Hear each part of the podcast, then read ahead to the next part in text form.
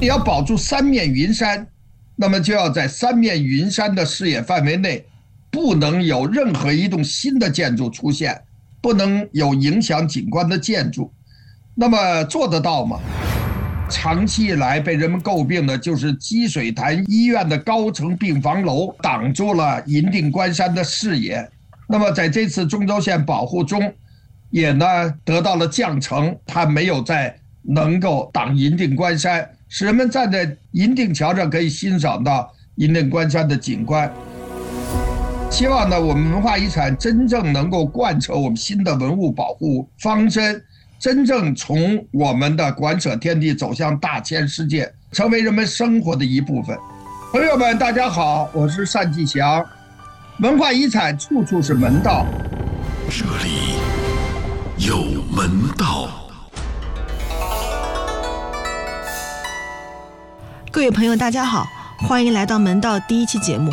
我是宝藏姐姐。门道是一档讲述历史文化的播客节目。会有二十六位中国知名博物院的院长接力走进节目，带领我们推开历史大门，探寻时光留给我们的宝藏。今天啊，我们的第一位时光探宝人是中国文物学会会长、故宫博物院的学术委员会主任单霁翔先生。朋友们，大家好，我是单霁翔，祝大家新春快乐，身体健康，所愿皆成。院长您好，呃，您好啊，院长啊，很高兴啊，那个感谢您成为门道节目的首位时光探宝人。嗯，那我们节目上线的时间呢，正好是大年初一，呃，所以我。曾经特别关注到故宫曾经办过一个大展，叫做《紫禁城里过大年》。因为这个展览呢，老百姓第一次有机会在故宫里过年哈，所以我特别想邀请您分享一下这个展览的门道。大家好，二零一九年春节期间呢，故宫博物院举办了一个比较特殊的展览，就是贺岁迎祥紫禁城里过大年。那么这个展览是近年来故宫博物院举办的最大规模的一个展览。那么首先呢，是故宫博物院最大的临时展厅用起来了，就是在午门和雁翅楼的展厅。雁翅楼一千平米，那么两边两千平米，加加上午门呢是八百平米，就两千八百平米的巨大的展厅里面，这样呢就把八百六十六件套与春节相关的文物展品集中在这里展示。但是呢，它是分主题的，分了六个专题。那么呈现出皇宫过年的全面的景象，比如皇宫的宴会的场景，比如皇帝每年的元旦明窗开笔的场景。那么展品中有很多呢第一次露面的，比如元旦才使用的和田玉的这个餐具，这些碗。那么比如古代最高规格的皇家乐团的中和韶乐的场景，再有的清代。五个皇帝，比如康熙、雍正、乾隆、嘉靖、道光五个皇帝亲笔书写的福字也展示。再有呢，还一些有意思的展品，比如孩子们的压岁钱，比如十二生肖这些。那么同时，这个展览还有一系列的配套的展览和活动，比如呢，这个同时举办了数字沉浸式的展示，那么使特别是年轻人。进入虚拟的环境中，可以呢接福，可以看花开花落，可以听京剧，还可以滑冰，可以放烟花，可以堆雪人、堆雪像，吸引了很多年轻人。那么再有的就是故宫博物院邀请了全国各地的上百家与故宫传统文化、与故宫历史有渊源的那些商业老字号。那么，共同举办了中华老字号进故宫的活动，这样呢，就使这个观众也好，北京市民也好，踊跃在故宫里面购买年货，特别是在故宫各个庭院的大门上，那么将消失了上百年的像春联啊、像门神呐、像宫灯啊，重新的挂了起来，整个紫禁城里变得喜气洋洋的年味儿。最令我难忘的是，故宫博物院在这次展览期间，首次复原了万寿灯和天灯。那么，在乾清宫前树立万寿灯和天灯是明清两代过年最盛大的活动之一。但是，一八四零年鸦片战争爆发以后，清朝呢走向衰弱，就再也没有能力把万寿灯和天灯树立在乾清宫前了。那么，这个盛世之景就淹没在历史的尘埃中，渐渐就不为人知了。那么，二零一九年也是新中国成立的七十周年，故宫博物院经过半年的研究，终于把乾清宫前消失了一百七十九年的。一对十一米高的万寿灯和一对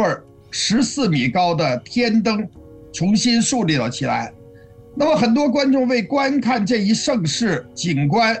特意来到故宫。那么，八十个国家的驻华大使齐聚万寿灯、天灯前合影留念，我们感觉非常自豪。但是，我们又不希望万寿灯、天灯和宫灯再次消失，希望他们能够奉献给社会。存留在城市景观中，于是我们就举办了专场的公益拍卖，那么将万寿灯、天灯和宫灯成功的拍卖了两千多万元人民币，那么全部拍卖所得捐赠给了四个贫困县，这样呢，我们感觉的能够为我们贫困县脱贫做出博物馆的贡献，我们觉得还是非常自豪的，因为这是。故宫博物院研发的最大的文化创意产品。总之呢，二零一九年春节期间，故宫博物院举办的“贺岁影响，紫禁城里过大年”的展览，每天都吸引了数万名的观众前来参观。我们努力的将博物馆的文化走进千家万户，也使大量深藏在禁宫里的文物能够真正的活起来。这就是我们二零一九年举办的贺岁影响紫禁城里过大年的我的回忆。单院长提到的明窗开笔呢，是清朝皇家一个非常隆重的过年仪式。大年初一的子时，在养心殿的东暖阁举行。据说啊，这规矩是从雍正开始的。皇帝坐在窗前，在金瓯永固杯中注满屠苏酒，然后他亲手点燃玉竹长调的烛台，在烛光下用万年青的管笔写下新年寄语，为国家和百姓祈福。最后拿起金瓯永固杯，喝下屠苏酒。这里提到的金瓯永固杯和玉竹长调烛台以及万年青的管笔，都是可以在故宫博物院收藏的清宫画作上找到使用场景的。这几件原物呢，也曾跟随养心殿大展到过包括南京、香港等多地展出过。我听了特别感动啊，因为在这个过程里边，我们看到了就是您当时主理的故宫博物院跟社区的联系啊，已经走到了这一步了。呃，那单院长，我知道这近三年啊，您真的是。笔耕不辍啊，出了十几本书，有两本特别引起我的注意啊，一本是《栋梁》梁思成和国将吴良镛，因为您是师承吴先生的，吴先生又是师承梁先生的，就是这是一种传承哈，所以想请您介绍一下，从梁先生到吴先生传承下来的这个古建筑思想有什么独特之处？那么去年呢是梁思成先生逝世五十周年。也是吴良镛先生呢一百岁生日，我就写了这样两本书。大家都知道，梁思成先生是我们国家著名的建筑学家，也是建筑教育家。那么，中国建筑学科的开拓者和奠基者。同时呢，梁先生在建筑的历史文化遗产保护、城市规划、园林景观这些学科都是重要的先驱。所以，梁思成先生在中国建筑研究、城市规划以及文物保护方面是做出巨大贡献的。应该呢，我们认真的来学习，来加以总结，应用到我们今天的工作中。那么，梁思成先生的这些理论，那么我们呢，应该把它认真的梳理。比如，梁思成先生主张保护文物建筑。不仅要保护那些个体的建筑，而且要从整体保护，还应该保护他们的环境。最具具体的体现，大家都知道，就是关于北京城。梁思成先生是最早以整体的眼光，从城市规划的角度来认真认识和分析北京历史文化街区文化价值的学者。那么，关于北京整体风貌的保护，梁思成先生认为呢，首先。是完整的城市格局，以皇城为全城的核心，形成全市布局的重点。整个城市围绕这一个中心而布置，这样才能使整个北京城的格局均匀而明朗。所以他呢主张控制旧城里面的新建筑的高度，要重视老建筑的视觉保护和城市空间构图的设计。那么针对北京城市环境，梁思成先生希望旧城中心区能够成为人们休息、游览。和娱乐的文化中心，比如老城的城墙，他就希望的城墙能够变成一个人们能够登高远望的城市公园绿地，并以呢城外的其他的公园绿地相互配合连成整体，形成北京独特的园林式的城市景观。在交通方面，北京呢，他希望保持原有的城市道路格局，那么通过城市道路交通的改善。保证城北京城市街道的独特风貌，以维护呢古都的特色。所以他主张的合理的道路格局和方向的系统要保护，也就具体到北京就是胡同四合院的体系。这个系统呢，主要特征就是大街小巷，无论区位置大小都有明确的分工，以保证住宅区的安静。那么人们生活的舒适，所以今天人们已经从大量的实践中认识到，单一中心城市的结构存在的弊端，特别对于历史性城市，应该呢，来反思如何呢，在城市建设中保护历史性城市风貌的问题。事实证明，梁思成先生这些规划思想是符合像北京这样的历史性城市的。发展规律的吴良镛教授呢，是从梁思成先生，他的很多理论和实践是继承了梁思成先生的理论，并且结合实践，结合新的时代创新而成的。吴良镛教授提出的有机更新的理论，为我国历史文化城市的发展指明了道路。那么他所倡导的叫积极保护、整体创造。这是在北京文化论坛上提出的理论，他呢将文化遗产保护与城市文化建设发展呢统一起来。那么吴良镛先生一个著名的理论呢，就是融贯的综合研究。他呢希望一个建筑师不仅仅研究建筑，应该研究环境、研究城市、研究人居，那么促进了文化遗产保护理论的发展。通过积极拓展文化遗产保护的领域和空间，这样呢，将更多的文化遗产能纳入保护的范围，使呢文化遗产的认识水平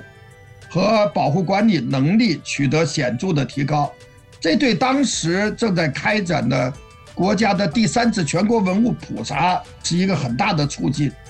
再有，就吴良镛先生所倡导的广义建筑学的理论，对于文化遗产保护和博物馆领域。拓展保护发展的思路也具有重要的启发。那么，他的人居环境科学理论对我国在文化线路、文化景观的研究方面具有重要意义。所以，吴良镛先生提出的广义建筑学启发我。那么，用三年时间，我也研究广义博物馆理论，就把博物馆怎么样从馆舍天地走向大千世界。吴良教授其实呢，他在北京已经生活了七十多年了，对北京这座城市一往情深。几十年来，他心系古都北京保护和首都的城市建设，为北京老城、北京的历史化街区保护和文物古迹的保护传承、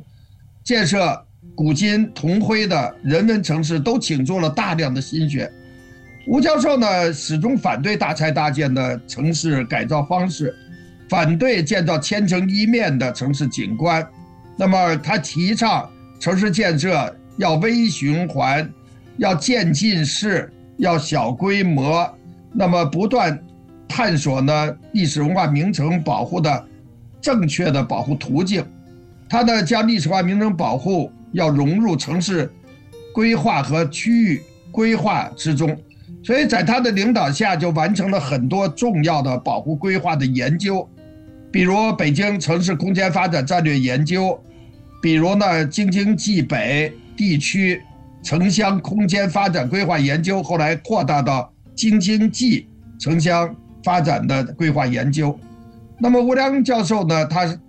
秉承着匠人营国的精神，积极推动首都规划建设，为古都新貌、壮美秩序和更高质量的发展都做出了重大贡献。所以呢，梁思成先生的著作和吴良镛先生的指导对我影响很大。在《栋梁梁思成》这本书里啊，单院长曾经写下这样一个细节：梁思成先生在讲授元明清的首都北京这一课时，很快的在黑板上准确的勾画出北京内城和外城的平面，讲解北京充满历史意义的凸字形城市平面的严格，讲解为什么北京城墙在西北缺了一只角。讲解元明清三代选作北京为首都的地理原因等，在清华大学的讲堂上，学生们看到他眼中放着光芒，带着深厚的感情，如数家珍般侃侃而谈，介绍北京四周雄壮的城墙，城墙上巍峨高大的城楼，紫禁城的红墙黄瓦与角楼，美丽的街市牌坊等。单院长，啊，我们确实在您身上能看到两位大师的影子啊，这种传承让我们非常感动。那，呃，您曾经为全世界推开了无比精彩的故宫文化之门啊。这几年，我我们发现您还在为我们打开一个更大的世界，在全国各地的历史文化遗产里边都能看到您奔走讲述的身影。您一直讲我国的文物保护已经走向文化遗产保护，那去年的我国文物保护方针有了一些变化，您能跟我们分享这其中的门？到吗？就是去年的七月二十二号，全国文物工作会议在北京召开。过去文物工作方针十六个字，现在扩大二十二个字，就是保护第一，加强管理，挖掘价值，有效利用，让文物活起来。那么新的文物工作方针最突出的一点，就是体现在让文化遗产资源要活起来的精神。经过长期的实践。我们知道，文化遗产保护并不是政府的专利，也不是我们文物工作的专利，它是我们全社会能够共同实现的一项社会工作。所以，我们观察这些年，通过我们的实践，我们的文物保护工作已经走向了文化遗产保护。那么，究竟文物保护和文化遗产保护有什么区别？那么，很多人呢都有这个疑问。其实我们通过实践了解呢，文物保护和文化遗产保护其实是有很大区别的。比如过去文物保护，那么主要保护文化要素，那么文化遗产保护就不仅仅要保护文化要素，还要保护自然要素和人文这样的要素呢共同生成的文化景观，比如泰山。那么泰山过去我们主要保护那些古建筑、摩崖石刻。但是我们进入文化遗产保护，我们知道这些摩崖石刻和背后的山体是不可分割的。这些摩崖石刻，它的内容和整个泰山文化是不可分割的。于是我们国家就把“泰山”两个字，这座山脉作为一个整体申报世界遗产，并且获得了成功，这样就改写了世界遗产的历史。过去世界遗产只有，要么你是。文化遗产，要么你是自然遗产。从泰山进入以后，就出现了第三类文化和自然双遗产。那么从那以后，大家开始注意了，比如我们泰山、庐山、青城山、峨眉山、五台山、武夷山、嵩山、黄山这些名山大川，大家知道都进入了世界遗产的行列。那么第二个文物保护和文化遗产保护不同的是，我认为呢，就是保护呢的年代的不同。过去的文化遗产保护呢，主要保护古代的，那么对于当代的、对于现代的，则是设限的，就不够一定年头是不能申报的，不列为保护对象。那么我们今天呢，也把他们这些当代的二十世纪的遗产，有突出普遍价值的，也进行了保护。那么第三个，过去我们文物保护往往保护那些静态的。这个，比如呢，古遗址、古墓葬、石窟寺，还有那万里长城，是吧？这些呢，都是需要保护的。但是他们其实都已经失去了最初的功能，今天只是被研究、被观赏的目标。但是文化遗产还强调要保护那些动态的、活态的。那么在这种变化下，这种理念的不断的进步，我们今天知道那些。传统村落、江南水乡、民族村寨，那么这些人居环境呢，今天也列入了保护。那么第四的就是文物保护，过去呢是保护一座古建筑或者一座古建筑群，后来到历史街区扩大历史城市，由点到面不断扩大。但是今天我们文化遗产保护，我们注意到还要保护那些人们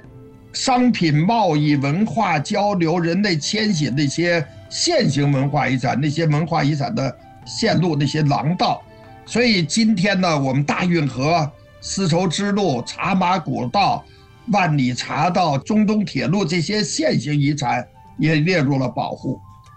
那么第五个，过去我们文物保护比较重视那些纪念性建筑、那些宫殿建筑、寺庙建筑。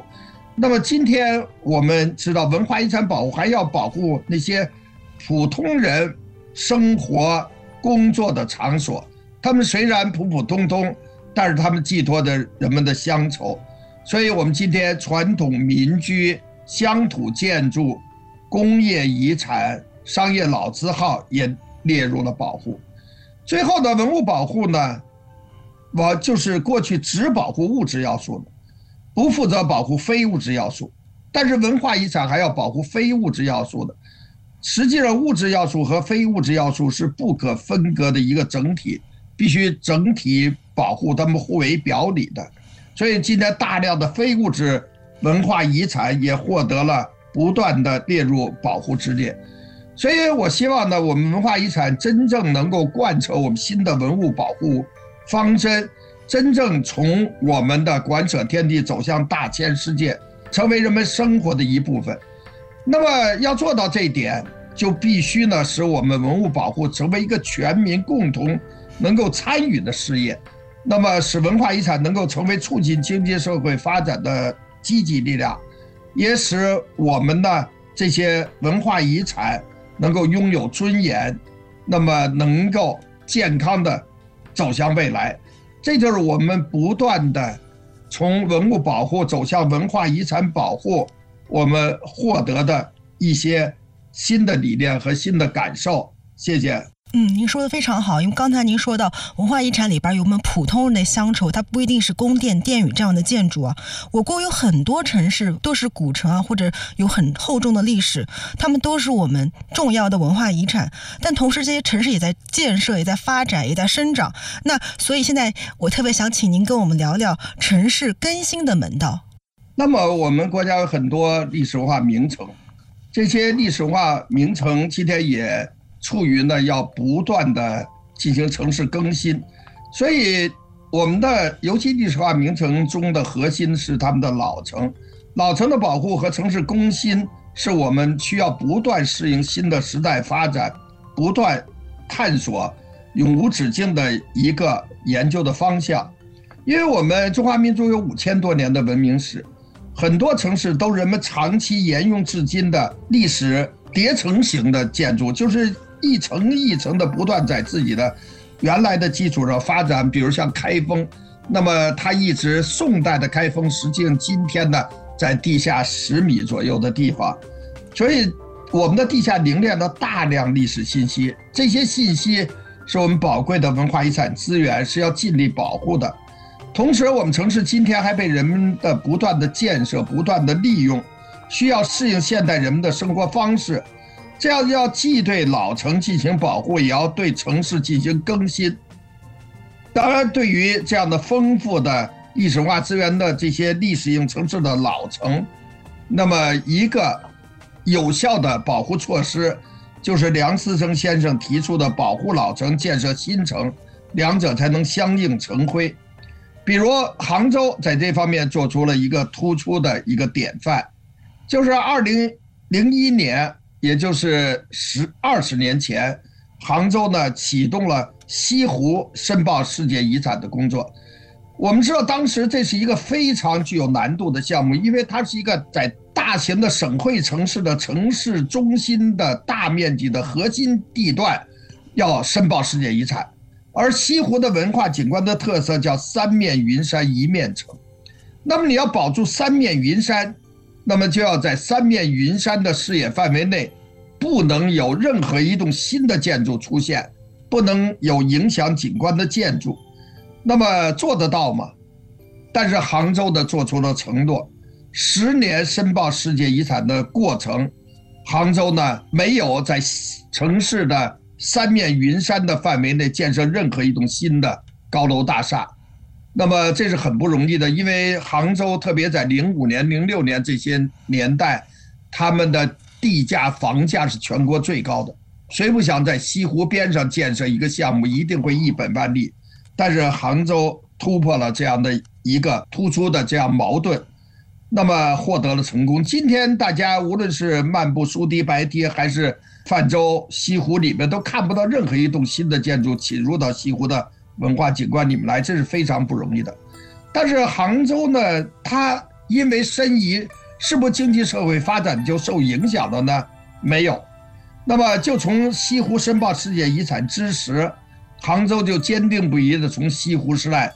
走向了钱塘江时代。那么开始在钱塘江两侧建设气势恢宏的那么新的杭州城。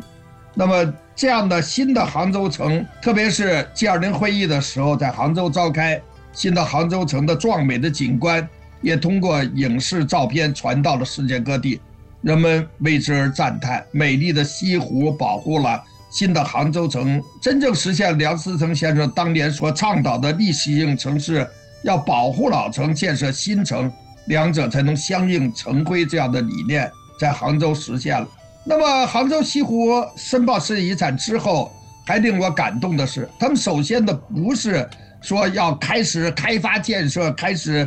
这样的一个大规模开展旅游，而是非常谨慎的，首先成立了杭州西湖世界文化遗产监测管理中心，进行良好的监测，这样呢才开始呢新的发展，这样呢能够永续的保护西湖的文化景观。那么更加能够持续的进行新的杭州城建设，所以其实呢，当年梁思成先生提出的保护老城、建设新城，两者相映成辉的理念，是针对北京城市建设提出来的，但是因为种种原因没有实现。但是今天北京市呢，认识到应当保护老城的文脉，于是呢，在一九八三年北京城市总体规划中明确提出。中轴线是建设城市文化中心的重要历史资源。进入新的时代，那么二零一一年，我也在全国政协的十一届四次全会上提交了关于推动北京传统中轴线申报世界文化遗产的提案。那么这个提案也受到了重视。北京市呢，在二零一二年就将中轴线那么申报列为了中国世界文化遗产预备名单。那么这些年呢，在这方面付出了很大的努力。其实中轴线呢，过去的百年发生了很大的变化，但是今天重新审视，中轴线上的古建筑群基本还完整。那么四四十二处古建筑，今天还留下了三十八处，并且正阳桥这样的还在考古发掘来揭开它神秘的面纱。中轴线两侧。大面积的平缓开阔的格局，对称的格局还在。中轴线上的一些高点，比如正阳门呐、钟鼓楼啊，特别是景山，那么这些统领城市天际线地位的这些景观建筑还在。所以中轴线呢，应该说可以呢，应该通过申报世界遗产得到更好的保护。所以北京市这些年呢。这个通过建设立呢，通州的城市副中心，疏解非首都的核心功能，同时呢，通过文物修缮、环境整治，那么申请是退租等方式进行的城市有机更新，同时恢复了一些重要的景观。特别令我感动的就是过去没有想到的，比如三级甲等医院天坛医院规模很大。但是整体的搬迁，这样呢，把天坛作为一个整体的这个文化遗产来保护。再比如呢，长期以来被人们诟病的就是积水潭医院的高层病房楼，那么挡住了银锭关山的视野。那么在这次中轴线保护中，也呢得到了降层。那么它没有在能够挡银锭关山，使人们站在银锭桥上可以欣赏到银锭关山的景观。再比如先农坛是明清两代皇帝祭祀先农的地方，后来被一所学校所占用。今天呢，这些包括一亩三分地皇帝亲耕的地方，今天的重新那么回到了恢复了历史景观。人们不仅能够感受到相关的历史知识，还能参加呢像春耕秋收这样的文化活动。总之呢，经过努力，在二零二一年，北京中轴线申遗文本已经通过了联合国教科文组织的格式审查，北京中轴线申报世界遗产已经进入了冲刺阶段。今天我们站在中轴线上，可以欣赏到不同的景观。其实，北京中轴线上不仅包括故宫、天坛和大运河三项世界遗产，还包括了七十二处国家级文物保护单位和二十六片历史文化街区，涵盖了中轴线两侧的历史河湖景观、棋盘式道路网的骨架和街巷肌理，特别是大规模的传统四合院的民居建筑群，以及呢中轴线两侧平缓开阔的空间格局。那么这些呢，都是中轴线，那么能够成为世界上最壮美的、最完整的，也是最大尺度的中这个城市轴线的诸多方面。因此呢，中轴线，那么申报世界遗产，我认为呢是当之无愧的。但是中轴线的保护也将是一项长期的系统任务。需要我们不懈的努力来保护好。谢谢，单院长，感谢您走进我们的播客。你有一个小小的特权，门道的下一期的时光探宝人将由您来决定。您想邀请谁呢？门道是江苏的栏目，下一期是不是请我们南京的老朋友，南京博物院的龚良老院长为我们指引古建筑和传统文化的门道？和单院长聊天的感觉，就仿佛他带我们飞到个很高的地方，俯视历史时空下的一切。我们看到的是现在，看到的是过去，而他筹谋的是未来。我们惊叹的是历史文化遗产如此灿烂，而他想的是我们要给后代留下一个怎样的世界。整个访谈他侃侃而谈，我已经没有追问的必要。制作节目的时候，我也舍不得剪掉他说的任何一句话。如果您听到这儿了，说明您就是门道确认过的眼神。门道是一档畅谈历史文化的播客节目，您可以通过喜马拉雅、小宇宙、网易云音乐、大蓝鲸的 APP 订阅收听，也欢迎您分享给一样热爱历史文化的同道中人。